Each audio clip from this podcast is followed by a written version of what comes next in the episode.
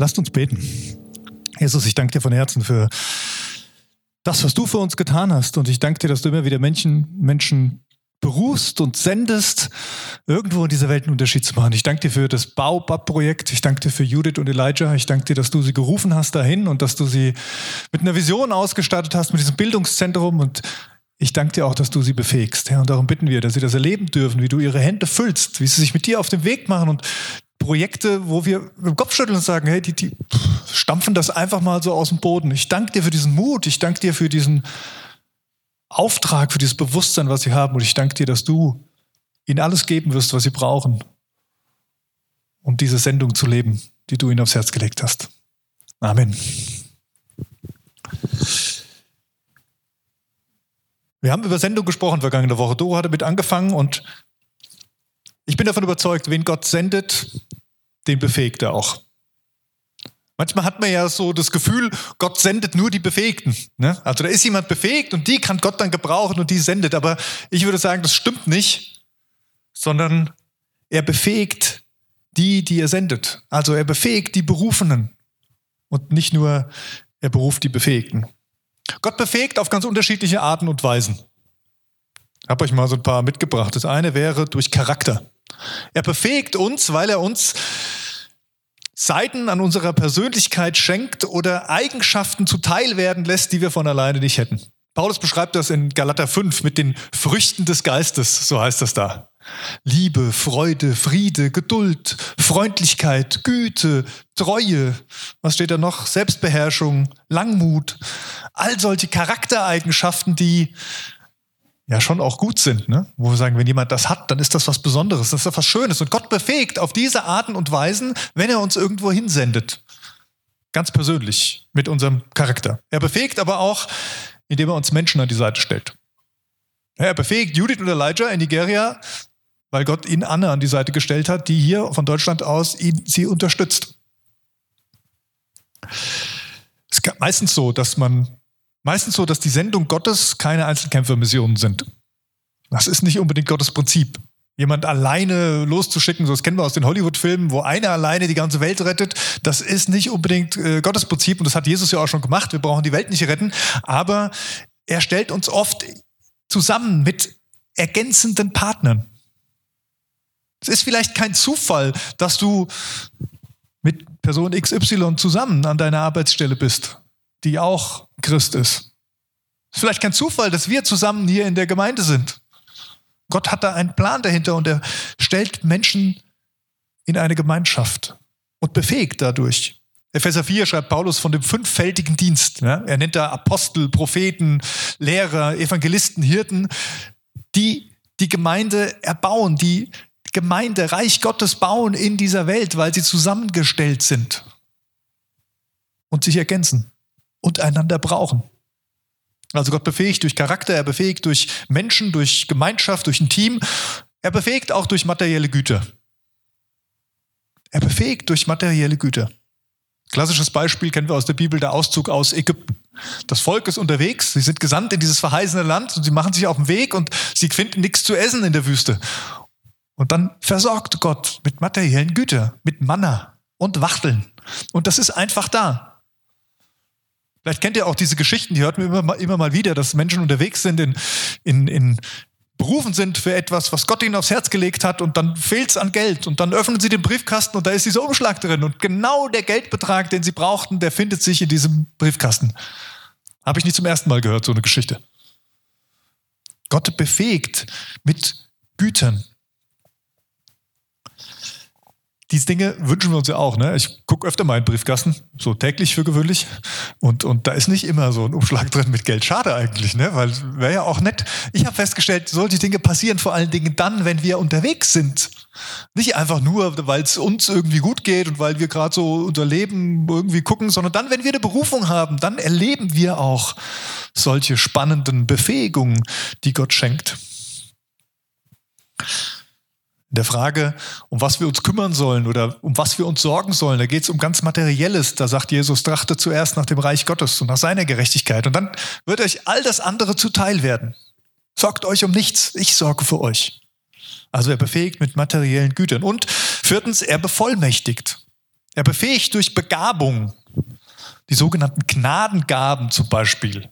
Also so besondere Fähigkeiten, die wir nicht kriegen aus Grund, aufgrund von Leistung, weil wir so gute Christen sind, weil wir so viel Gutes getan haben, sondern als Geschenk.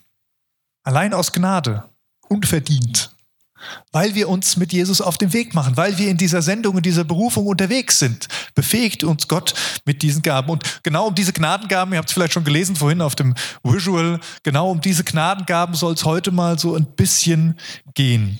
Diese sogenannten Charismen. Ja, das ist das griechische Wort, was sich da im Text befindet. Und ich werde immer mal gefragt von Leuten, ja, seid ihr eigentlich eine charismatische Gemeinde? Manchmal auch von Leuten aus der Gemeinde, die sagen, sind wir jetzt eine charismatische Gemeinde? Und ich hoffe, dass meine Antwort dann immer wieder sein wird, ja auch. Ja auch. Denn der eigentliche Sinn von charismatisch bedeutet ja nur, dass Gott uns Dinge schenkt, dass Gott uns Gaben schenkt, besondere Gaben, die wir aus seiner Hand empfangen dürfen und mit denen wir leben dürfen. Ja, wir verstehen unter charismatisch ganz oft spezielle Ausdrucksformen. Würde ich sagen, okay, das sind nicht alles immer meine Ausdrucksformen, da sind wir ganz unterschiedlich. Das ist auch okay so. Das müssen wir nicht sein. Aber das, was Gott zur Verfügung stellt, diese Gnadengaben, diese Geschenke Gottes, diese, diese Befähigungen, die der Heilige Geist in uns schenkt. Wenn es darum geht, mit denen zu leben und sich ein Stück weit auch nach denen auszustrecken, dann sage ich, ja, wir sind charismatisch, klar. Ja, das tun wir auch an vielen Stellen in unserem Gemeindekontext. An vielen Stellen wird es erlebbar. Nicht unbedingt hier im Gottesdienst, hier vorne auf der Bühne. Weiß auch nicht, ob das der Platz dafür ist, aber in, in kleinen Gruppen. In kleinen Gruppen wird sich ausgestreckt nach diesen Befähigungen, nach diesen Gnadengaben und die werden erlebt. Es werden Erfahrungen damit gemacht. Und ich finde eigentlich, wir haben hier bei uns in der Gemeinde einen recht guten Umgang damit. Einen sehr natürlichen Umgang. Wenn ich sage ja auch, dann meine ich damit, dass es aber nicht der einzige Fokus ist. Dass es nicht nur um diese, um diese Ausdrucksform geht oder um diese Gnadengarten geht. Ich wünsche mir sehr, dass wir eine trinitarische Gemeinde sind. Also, wo Vater, Sohn und Heiliger Geist in ihrer Unterschiedlichkeit, aber auch in ihrer Einheit vorkommen. Wo es nicht entweder oder ist, wo das eine gegen das andere ausgespielt wird, sondern wo es in Gemeinschaft erfahrbar wird, wo die ganze Fülle Gottes lebt. Das Sinnliche, das Sakramentale, das Rationale, das Bibelzentrierte, das Missionarische, das Asketische, das Enthusiastische, das Mystische und so weiter. All das gehört zu Gott. Wenn euch das interessiert, was da so alles drinsteckt in diesem Trinitarischen, dann habt ihr noch die Gelegenheit, euch anzumelden. Es gibt gerade, zufällig, war jetzt nicht geplant, aber es gibt eine temporäre Kleingruppe, die übernächste Woche anfängt, die der Erwin Siefkes leitet, unter dem Thema Glaubensstile. Und da geht es genau um diese Vielfalt der Glaubensstile, die auch von einem trinitarischen Gottesbild herrührt. Dass da ein Vater ist, dass da ein Sohn ist oder ein Heiliger Geist ist und dass die Fülle die Fülle auch unter uns zu finden ist, in all unserer Unterschiedlichkeit. Also ihr habt die Gelegenheit, euch da noch anzumelden. Bei diesem Seminar, bei, diesem, bei dieser Kleingruppe sind sogar noch äh, Plätze frei. Ihr könnt die online, ihr habt den Link mal bekommen über stadtmission-butzbach.de slash c slash Projektgruppen. Kann sich keiner merken, aber ihr findet es vielleicht irgendwo. Da kann man sich dazu noch anmelden oder ihr sagt mir nach dem Gottesdienst einfach kurz Bescheid. Diesem Charismatischen wird manchmal sehr viel wie soll ich sagen, naja, so, so eine Sonderstellung eingeräumt. Und ich finde das nicht wirklich gut. Und deswegen betone ich das ja auch. Ich finde es nicht gut, dass dem so eine Sonderstellung eingeräumt wird. Weil entweder wird es überbetont, weil, oh, ist ja irgendwie abgefahren, ne? Also dieses so übernatürlich und vielleicht nicht so meiner Kontrolle ein bisschen, also oder der andere weiß nicht so genau, was steckt da jetzt dahinter, man kann es nicht so überprüfen. Uh, da kommt so ein, ja, und bei, auf der anderen Seite ist es eher so, ja, wir halten das mal lieber klein. Es wird eher unterbetont, weil ja irgendwie zu abgefahren, ne? irgendwie zu übernatürlich, irgendwie nicht kontrollierbar. Und beides ist natürlich nicht das, was Gott sich gedacht hat. Ich wünsche mir ganz normal. Ich wünsche mir, dass es ganz normal wird, dass wir mit diesen Dingen umgehen. Und dass es nicht um Wertigkeiten geht von Persönlichkeiten, dass nicht geistliche Reife aufgrund von irgendwelchen Formen gemessen wird. Diese Charismen zeigen genauso wenig Wertigkeit im geistlichen Leben wie das Erkennen Gottes in der Schöpfung. Oder Kontemplation, also dass jemand meditiert zum Beispiel und sagt, da finde ich meine Gottesnähe. Oder dass sich jemand wirklich gut in der Bibel auskennt, dass da viel Bibelwissen ist. All das sind gute Dinge und die kann man ein Stück weit auch lernen und kann sich danach ausstrecken und das hilft vielleicht auch. Aber es macht nicht unsere Wertigkeit als Gläubige, als Christen aus. Es sind einfach nur Geschenke. Geschenke Gottes. Warum rede ich heute darüber? Weil ich in den letzten Wochen ein kleines Highlight hatte. Das kleine Highlight war, dass ich einige Jugendliche aus unserer Gemeinde mit meiner Frau zusammen an unserem Küchentisch sitzen hatte, abends, und wir uns unterhalten haben. Unterhalten haben über das, was vor allen Dingen die Jugendlichen interessiert hat. Das, was sie auf dem Herz hatten. Ihre Fragen, die sie hatten. Ihre Sehnsüchte. Und da kommen spannende Fragen, wo ich echt drüber nachdenken musste, wo ich merkte, wow, die Generationen sind teilweise so unterschiedlich. Bei dem Empfinden, was Lobpreis ist, der mich berührt zum Beispiel. Welches Lied gut mich anspricht, weil es Assoziationen weckt, mit denen ich was anfangen kann. Aber es ging eben auch um diese Fragen. Ich habe da einen Hunger gespürt. Ich habe da eine Sehnsucht gespürt nach diesen Charismen. Hey, wir lesen davon was in der Bibel oder wir hören es von irgendwelchen anderen und YouTube ist voll davon. Ja? Wie ist denn das bei uns? Wie sehen wir das denn?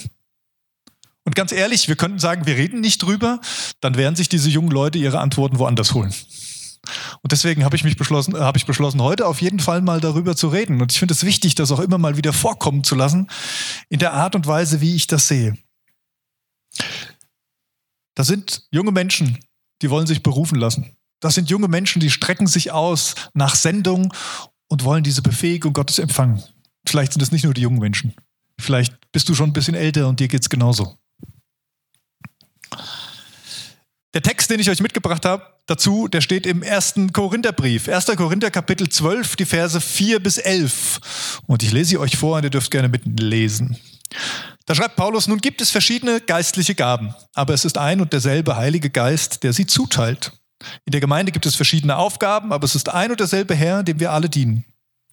Gott wirkt auf verschiedene Weise in unserem Leben, aber es ist immer derselbe Gott, der in uns allen wirkt. Jedem von uns wird eine geistliche Gabe zum Nutzen der ganzen Gemeinde gegeben. Dem einen gibt der Geist also eine Botschaft voller Weisheit, einem anderen verleiht er die Gabe besonderer Erkenntnis. Dem einen schenkt er einen besonders großen Glauben, dem anderen die Gabe, Kranke zu heilen. Das alles bewirkt der eine Geist.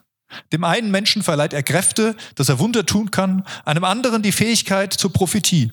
Wieder ein anderer wird durch den Geist befähigt zu unterscheiden, ob wirklich der Geist Gottes oder aber ein anderer Geist spricht. Und dem einen gibt der Geist die Gabe, in anderen Sprachen zu reden, während ein anderer, während er einen anderen befähigt, das Gesagte auszulegen. Dies alles bewirkt aber ein und derselbe Heilige Geist, indem er diese Gaben zuteilt und allein entscheidet, welche Gabe jeder Einzelne erhält. Das ist der Text. Es gibt noch mehr Texte, wo Paulus manchmal über diese, über diese Gaben schreibt und manchmal sind diese Listen, so, so beschreibt man das auch, auch unterschiedlich. Da fallen dann auch so natürliche Gaben rein. Hier sind es wirklich nur diese neuen, ich nenne es jetzt einfach mal übernatürlichen Gaben, diese Gnadengaben, diese Charismen, die nicht von uns kommen, sondern die von Gott geschenkt werden. Diese kann man in drei Kategorien so ein bisschen zuordnen. Und wenn ich jetzt auch einzeln ein bisschen über die erzähle, dann spreche ich aus meiner eigenen Erfahrung, mit diesen Gaben und ich spreche vor allen Dingen auch aus Erfahrungen von Menschen, die ich für sehr glaubwürdig halte, die diese Gaben haben und mit denen man im Gespräch sein kann darüber, wie das, wie das ist. Und ähm, genau, es gibt drei Kategorien. Das eine sind die Offenbarungsgaben, dann gibt es die Kraftgaben und als drittes die verbalen Gaben. Und ich gucke die mal so ein bisschen mit euch an. Wir starten mit den Offenbarungsgaben. Kriegt ihr auch, also zumindest die Überschriften eingeblendet. Die Offenbarungsgaben, da gibt es zum einen das Wort der Weisheit das Wort der Weisheit ist der Luthertext, so steht das da. Damit können wir, glaube ich, am ehesten was anfangen. Das kennen wir. Weisheit, so ein tiefgreifendes Verständnis von Zusammenhängen. Ja, dass man Situationen einfach richtig wahrnimmt, dass man, das Gegenüber wahrnimmt, dass man Gespür hat, was die Person braucht, dass man so auch als Konfliktlöser vielleicht irgendwo intervenieren kann.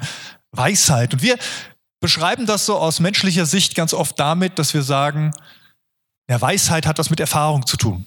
Deswegen spricht man von der Weisheit des Alters, weil man Erfahrungen sammelt und aufgrund dessen Zusammenhänge besser einschätzen kann.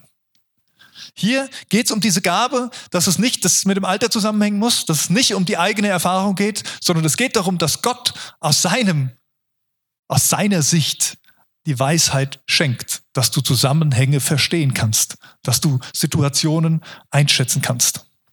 Das Wort der Weisheit. Dann gibt es das Wort der Erkenntnis bei diesen Offenbarungsgaben. Erkenntnis können wir auch so manchmal haben. Ne? Das ist so dieses, ah, jetzt habe ich es geschnallt. Hier geht es um Offenbarungserkenntnis. Hier geht es nicht darum, dass sich bei mir irgendwelche Synapsen schließen und ich was erkenne, was ich auch schon längst vorher hätte erkannt haben können, ähm, es nur nicht kapiert habe, sondern hier geht es darum, dass Gott uns eine Offenbarung schenkt oder dem Menschen, der diese Gabe hat, eine Offenbarung schenkt, sodass er etwas oder sie etwas erkennen kann. Es ist eine prophetische Gabe. Erkenntnis ist eine prophetische Gabe, weil sie von Gott kommt. Und dann erschließen sich Dinge. Vielleicht Dinge aus der Vergangenheit, Dinge aus der Gegenwart, vielleicht auch Dinge für die Zukunft. Gott schließt etwas auf. Er lässt uns etwas sehen, etwas wahrnehmen, was wir sonst nicht wahrnehmen können. Und die dritte dieser Offenbarungsgaben ist die Unterscheidung der Geister. Hier geht es darum, dass man erkennt, wer spricht. Man erkennt, redet jetzt Gott? Ist das Gott, der jetzt hier in diese Situation hineinspricht? Ist das Gott, der diese Erkenntnis geschenkt hat? Oder ist es vielleicht eine dämonische Macht? Die können das auch. Die können auch reden. Ich glaube allerdings, wenn wir Jesus in uns drin haben, dann hören wir nicht allzu viel von denen und das ist auch gut so. Dann gibt es da eine schöne Schutzfunktion. Aber die können auch reden. Oder ist das, was ich hier höre, was ich hier wahrnehme, kommt die Erkenntnis allein aus dem Menschen raus? Also ist das etwas, was sich jetzt jemand eingebildet hat, was einfach aus dem eigenen Gedanken den Ursprung hat. Man erkennt bei der Unterscheidung der Geister, also du weißt, wen du an der Strippe hast, so könnte man es auch sagen. Du weißt, wen du an der Strippe hast und du passt deine Strategie entsprechend an. Das ist eine Gabe, die auch eine Schutzfunktion hat. Und ich erinnere noch mal an den Kontext. Das sind keine Gaben, die Gott schenkt, einfach nur so für den Hausgebrauch, weil jemand mal Lust drauf hat sondern es geht bei diesen Gaben um eine Befähigung für eine Sendung, für eine Berufung, die Gott ausgesprochen hat. Die Unterscheidung der Geister, die Gabe brauche ich nicht und ich werde sie wahrscheinlich nicht kriegen, wenn es nur darum geht, dass ich mit meiner Freundin telefoniere und dann mal rausfragen will, äh, sagt sie mir jetzt gerade die Wahrheit oder sagt sie es mir nicht? Das ist nicht das Ziel, sondern das Ziel ist von dieser Gabe, dass die Mission, zu der Gott dich berufen hat, dass du geschützt bist, eine Schutzfunktion dass du dich nicht in die Irre führen lässt, dass keiner dich zu Fall bringen kann, weil da irgendwas reinkommt, was gar nicht von Gott ist. Das also diese Offenbarungsgaben. Dann gibt es noch die Kraftgaben. Auch wieder drei. Die Kraftgaben, die Gabe des Glaubens. Ich fange mal ein bisschen weiter vorne an. Im Griechischen gibt es für Glauben zwei Worte, also mindestens zwei. Ich weiß nicht, ob es sogar noch mehr gibt, aber es gibt mindestens zwei Worte. Und ein Stück weit kennen wir das auch. Ja, wenn man so mal rumfragt, wenn man durch die Stadt geht, sagt, glaubst du an Gott? Da gibt es mehr Leute, als man denkt, die Ja sagen würden. Aber manchmal meinen sie was Unterschiedliches. Also das eine Glauben bedeutet nämlich, es ist einfach eine Meinungsäußerung. Wenn jemand sagt, ja, ich glaube an Gott, dann kann das sein, dass die Person einfach nur sagen möchte, ich meine, es gibt Gott. Das ist aber was anderes, wie wenn vielleicht jemand von euch sagen würde, ich glaube an Gott, wo man sagt, das ist nicht nur, ich denke, dass es ihn gibt, sondern da gibt es eine Vertrauensbeziehung. Ich vertraue diesem Gott mein Leben an. Und das Griechische hat für diese zwei Dinge, also für diese Meinungsäußerung und für diese Vertrauensbeziehung, zwei unterschiedliche Worte. Und ganz oft, wenn hier von Glauben die Rede ist im Neuen Testament, dann steht da Pistis und dann geht es um diese Vertrauensbeziehung. Es geht nicht um ein Meinen. Ich glaube, morgen regnet es wieder. Ja, schön. Das macht aber nichts, das ändert nichts. Aber hier geht es um diese Vertrauensbeziehung. Das ist der Glaube. Die Gabe des Glaubens setzt nochmal einen oben drauf. Hier geht es um eine übernatürliche Dimension von Glauben, um eine göttliche Dimension, um eine besondere Befähigung. Jeder Gläubige hat Glauben. Jeder von uns hat Glauben, na klar. Aber vielleicht kennt ihr das von euch selbst. der ist jetzt nicht im Vollumfang da. Das ist nicht der vollkommene Glaube, sondern der ist bei uns auch immer begrenzt, weil wir auch noch Menschen sind. Gott allerdings hat vollkommenen Glauben. Und wenn dieser vollkommene Glaube Gottes sich punktuell in einem Menschen entfaltet, weil Gott das schenkt, dann sind Dinge möglich, die mit normal menschlichem Maß an Glauben nicht möglich wären. Ich kann mir gut vorstellen, dass das eine Gabe ist, die nicht permanent vergeben ist. Also sagen, oh, ich habe die Gabe des Glaubens und die habe ich immer, sondern ich glaube, dass das solche Gaben sind, die auch ganz punktuell in Situationen hineinkommen, wo einfach ein Übermaß an Vertrauen, an Hingabe an Gott gebraucht wird und Gott das schenkt.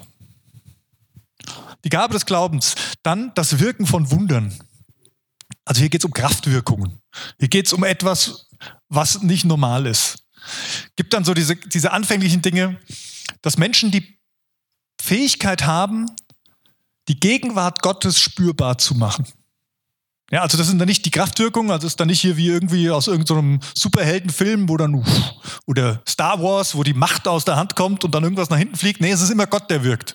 Es ist nicht der Mensch, der irgendwas macht, der ein Wunder wirkt. Es ist immer Gott, der das tut. Aber das sind Menschen, die eine Befähigung haben, die Gegenwart Gottes spürbar zu machen, dass andere es wahrnehmen können. Wenn wir an Wunderwirkung denken, dann denken wir auch ans, ans Alte Testament ganz viel. Ja? Mose. Mose, der mit seinem Stab unterwegs ist und gegen den Stein haut und dann kommt Wasser raus. Das ist so eine Kraftwirkung Gottes, die durch einen Menschen hindurchfließt. Jesus hat viele Wunder gewirkt. Oder auch Stephanus. Stephanus, der später gesteinigt wurde in der Apostelgeschichte, der hat auch im Namen Jesu Wunder gewirkt. Und dann gibt es noch die Heilungsgaben. Hier steht Plural übrigens. Das ist nicht die Heilungsgabe, sondern das sind Heilungsgaben. Das sind mehrere. Die sehen vielleicht unterschiedlich aus. Ich glaube, bei keiner dieser Gaben ist es immer das gleiche, die gleiche Vorlage, das gleiche 0815-Schema, was sich dann irgendwie angewendet wird, sondern es ist immer ganz individuell, wie es aussieht. Und die Erfahrung bei Menschen, die so eine Heilungsgabe haben, ist, dass es ganz oft auch spezifisch wird. Da gibt es manche, die sind sehr orthopädisch unterwegs. Die haben das, die, den Auftrag, die Berufung, für orthopädische Anliegen zu beten. Und wieder andere sind eher im seelsorgerlich-psychischen Bereich unterwegs.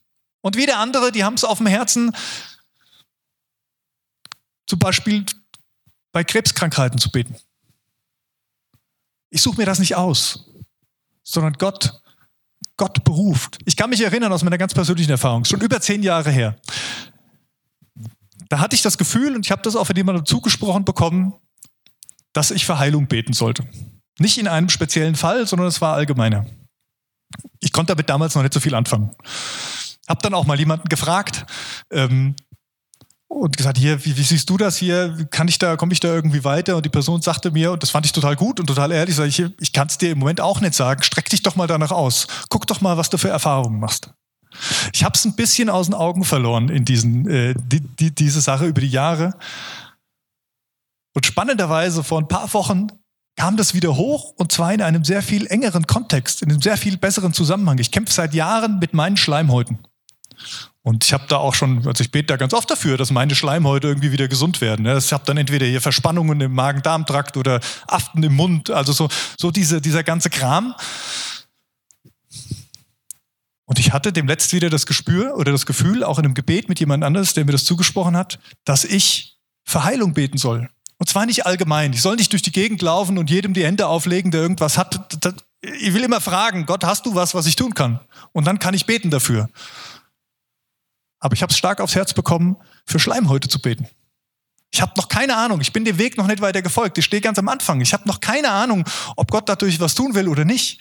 Aber es motiviert mich irgendwie, mich da mal nach auszustrecken und zu fragen, ob nach zehn Jahren da jetzt vielleicht ein Punkt gekommen ist, wo es für mich klarer wird, was Gott mir damals sagen wollte. Bei den Heilungen geht es eigentlich auch nie darum, dass der Mensch irgendwas macht. Ne? Also der, der betet, heilt nicht. Und das nochmal klarzustellen. Es ist immer auch wieder Jesus, der heilt. Eigentlich geht es bei diesen ganzen Gaben darum, Menschen in die Verbindung mit Gott zu bringen.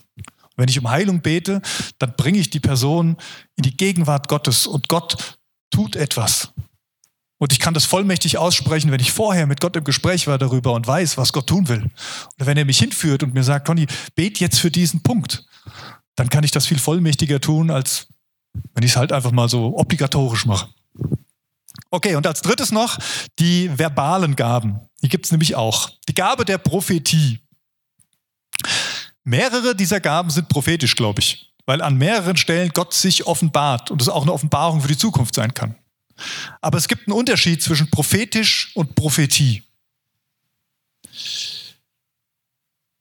Die Gabe der Prophetie hat nicht nur was mit Erkenntnis zu tun, sondern sie beinhaltet auch die Fähigkeit, das auszusprechen, was Gott in diese Situation wirklich verbalisieren möchte, was er in diese Situation hineinsprechen möchte, um dann eine Veränderung herbeizuführen.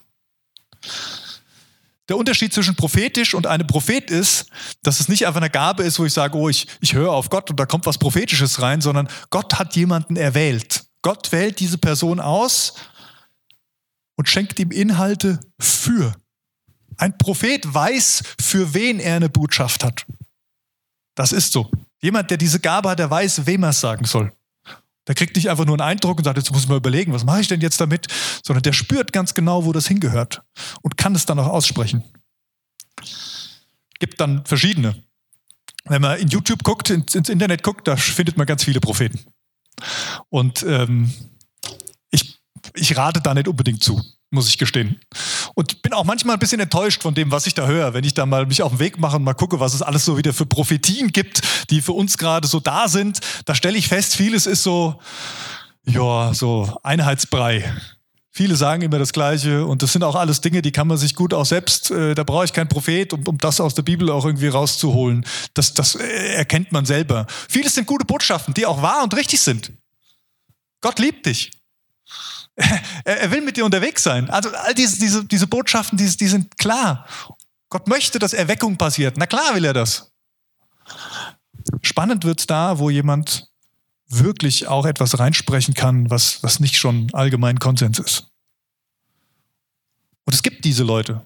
Und ich glaube, die haben unterschiedliche Berufungen. Es gibt Propheten für Nationen. Ich glaube, dass Gott manche Einzelne beruft, um in Nationen hineinzusprechen. Das sind aber nicht viele. Das sind wenige. Es gibt Propheten für Städte oder für Gebiete, die Gott beruft, um in ein Gebiet hineinzusprechen, in eine Stadt hineinzusprechen. Es gibt Propheten, die Gott beruft, um in Gemeinde hineinzusprechen. Und es gibt Propheten, die Gott beruft, um zu Individuen zu sprechen. Und je weiter du nach hinten kommst, desto mehr gibt's. Macht ja auch irgendwo Sinn, ne? Also, manche beruft Gott einfach nur, um einem anderen was zu sagen und, und in eine persönliche Situation hineinzusprechen. Und das kommt, glaube ich, häufiger vor. Die für Nationen und Städte, die sind dann schon etwas geringer gesät. Dann gibt es noch die Gabe, in neuen Sprachen zu reden. Sprachenrede, Zungenrede. Apostelgeschichte 2, habt ihr alle schon gehört, das Pfingstwunder. Das Pfingstwunder, die Jünger sind zusammen, der Heilige Geist kommt und dann sprechen sie in fremden Sprachen oder in diesen Sprachen, in, in den Zungen, in die Glossa steht da, also geht um die Zunge, sie sprechen in diesen Zungen und dann gehen auf die Straße und die, die Leute, die da sind, aus den unterschiedlichen äh, Ländern, die verstehen diese Sprachen. Jetzt ist die Frage, wo war das Wunder? War das Wunder, dass die Jünger auf einmal alle Fremdsprachen konnten? Oder war das Wunder, dass diese Jünger in der Sprache des Geistes, in diesen Zungen gesprochen haben und die anderen alle ihre Sprache verstanden haben? Interessante Frage, oder? Ich weiß es nicht. Ich tendiere allerdings zu letzterem. Ich glaube nicht, dass die auf einmal alle Fremdsprachen konnten. Ich glaube, die haben gebetet, das, was Gott ihnen eingegeben hat. Die haben gesprochen, was Gott ihnen gegeben hat in der Sprache des Geistes. Und so wie ich die Erfahrung damit habe, versteht man das selber nicht immer. Du hast ein Gespür dafür, in welche Richtung das geht. Du hast ein Gespür dafür, ob das gut ist oder nicht. Aber du verstehst es nicht wortwörtlich, dass du es übersetzen könntest. Gott hat das Wunder geschenkt, dass die anders verstanden haben. Und auch das erlebt man immer mal wieder. Eine Geschichte gehört ähm, von, von einer Frau, die äh, noch gar nicht, also als sich ausgestreckt hat nach einer Gottesbegegnung. Es gab zwei, die haben für sie gebetet und die beiden Personen haben in Sprachen, also in Zungen für diese Frau gebetet. Die haben nichts verstanden, selber nicht, auch voneinander nicht, was sie gebetet haben. Die Frau allerdings, hat jedes einzelne Wort verstanden, was diese zwei Menschen gebetet haben und hat festgestellt, das war nicht das, was diese Menschen hätten beten können, sondern das war Gott, der zu mir gesprochen hat in diesem Gebet. Ja, die Sprachenrede ist etwas Mystisches. Es ist ein Mysterium, weil man es eben nicht immer selbst versteht. Es ist eine Beziehungssprache mit Gott. Darum geht's. Dass wir uns nicht den Kopf zerbrechen müssen, welche Worte finde ich jetzt, wenn ich ganz vertraut mit Gott reden will, sondern dass es einfach fließt. Das ist etwas sehr Intimes, kann ich aus eigener Erfahrung sagen. Etwas sehr Intimes, was vor allen Dingen dazu dient, dass es mich selbst erbaut. Geht nicht darum, dass andere das hören. Geht nicht darum, dass ich das irgendwo an die, an die große Glocke hänge. Es geht darum, dass ich diese intime Beziehung damit mit Gott leben kann. Und da passiert etwas. Wenn ich in Sprachen bete, wenn ich mit Gott so rede, dann verbindet sich die himmlische Welt mit mir in einer gewissen Weise. Und mein Geist wird erweitert. Das ist die Erfahrung, die ganz viele haben, zu sagen, da passiert was, da, da tut sich was auf. Ich mache das auch ab und zu und ich mache das meistens für mich. Bei mir läuft das dann so ab, wenn ich irgendein Thema habe, wenn ich irgendeine Fragestellung habe, dann gehe ich hier oben in den Gottesdienstraum, dann drehe ich hier meine Runden, dann laufe ich hier rum und dann bete ich auch mal in Sprachen. Und ganz oft ist das so ein Schlüsselelement. Und dann, ach, jetzt, jetzt habe ich, jetzt habe ich eine, eine Lösung. Jetzt, jetzt habe ich einen Weg. Jetzt weiß ich, was ich antworten kann. Manchmal ist es auch einfach, jetzt weiß ich, was ich predigen soll am, am Sonntag. Ich überziehe maßlos, aber ich mache jetzt einfach weiter. Es gibt dann noch die Auslegung der Sprachenrede. Da geht es nicht um Simultanübersetzung, sondern es geht darum zu interpretieren. Zu interpretieren, was da gerade gesprochen wurde. Petrus war derjenige, der das an Pfingsten getan hat, der dann das, was alle gehört haben in ihren Sprachen, nochmal erklärt hat, ausgelegt hat. Und Paulus schreibt ja, wenn das passiert, dann, dann könnt ihr das auch öffentlich machen, wenn dann jemand ist, der berufen ist, das auch auszulegen. Das mal ein kleiner Abriss über diese drei Kategorien und diese Charismen, die, die Paulus hier nennt. Und ich frage einfach mal, wer, wer von euch will davon was haben? Möchte jemand so ein Charismen in seinem Leben haben? Das ist eine ehrliche Frage, ist keine rhetorische. Musst dich auch nicht melden. Du kannst es einfach für, für dich mal fragen. Zu sagen, wenn Gott das doch anbietet, wäre das nicht, wäre das nicht gut, sowas zu haben? Dann kommen wir zu der Frage, wie. Das geht jetzt alles ein bisschen schneller. Wie bekommt man eine solche Gnadengabe? Die erste Grundlage ist klar und wahrscheinlich auch jedem von euch bewusst. Ich muss gläubig sein. Also ich muss eine Vertrauensbeziehung mit Jesus Christus haben.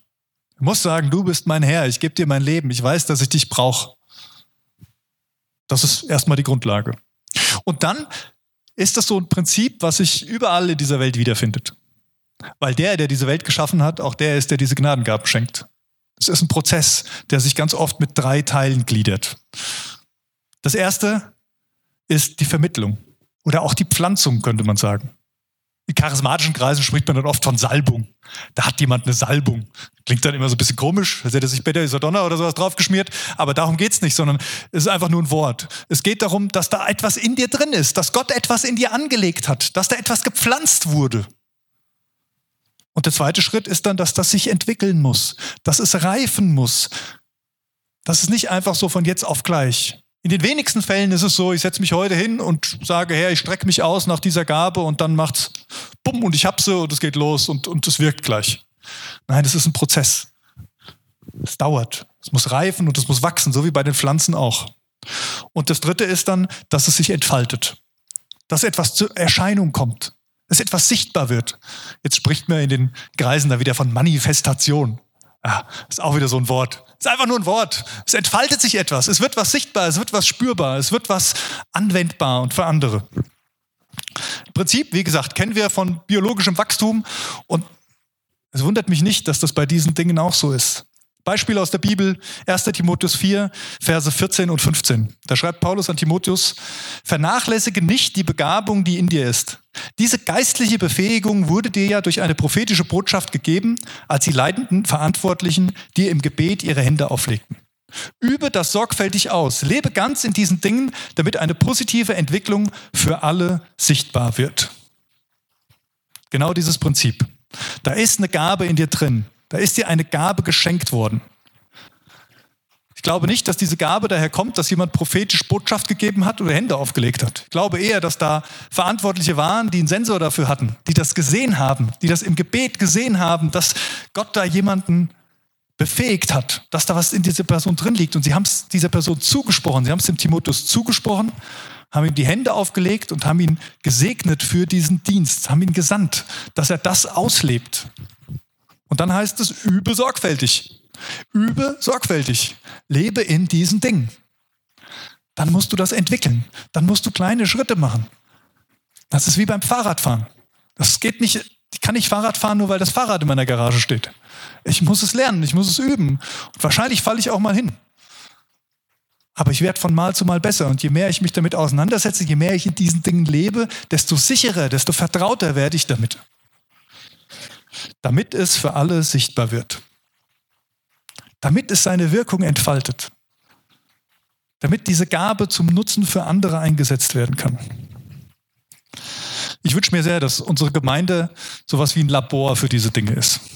Dass wir es nicht groß draufhängen und so sagen, hier, wir machen das alles. Nee, sondern dass Gemeinde der Ort ist, wo du dich ausstrecken kannst, wo du üben darfst in diesen Dingen, wo du trainieren darfst, wo du entdecken darfst, was Gott da hineingelegt hast. Und dafür brauchen wir ein gewisses Vertrauen. Deswegen ist der Gottesdienst vielleicht nicht der beste Ort dafür, das zu üben.